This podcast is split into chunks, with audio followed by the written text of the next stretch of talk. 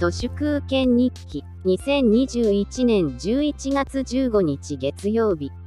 すっかり日の入りが早くなりましたもう今年も残り一月半ですが私もよく考えてみれば東芝のように仕事を3つくらいに分けてリスクの分散と身の丈の脱成長を目指すようになりましたどの仕事も1日数時間しかやりません他人を管理する仕事がゼロになったので超楽です。日が暮れたらもう仕事はおしまいなんです。都市空権日記を書いてネットフリックスでも見て寝ちゃいますね。政財官学マスメディアつまり広い意味での官僚たちは日が暮れてからが組織の意思決定タイムという狂った時間感覚を未だに持っているのでしょうか。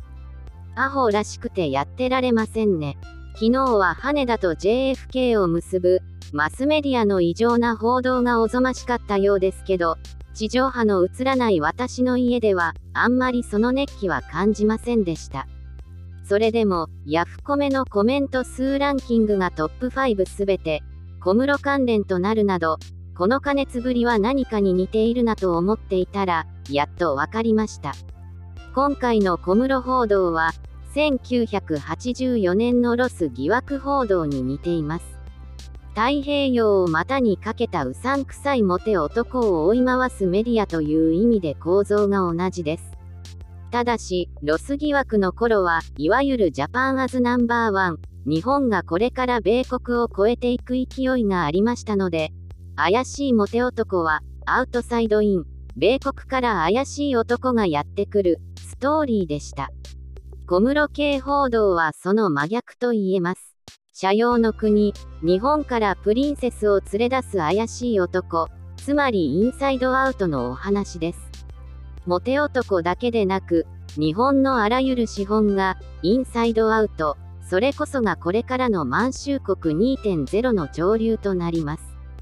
残念ですね。ヤフコメ民のルサンチマンは、公金を怪しい詩人に使うな、というセンテンスに要約できますが、小室夫妻の乗った全日空機を飛行追跡アプリでやたらと追いかける人々を見るにつけ、これぞ現代のパパラッチ、バイクや車で追いかける20世紀のパパラッチではなく、これからは GPS とアプリで追いかける、しかもスマホを持つ人なら誰でも、罪悪感もなくパパラッチになれる、そういう時代です。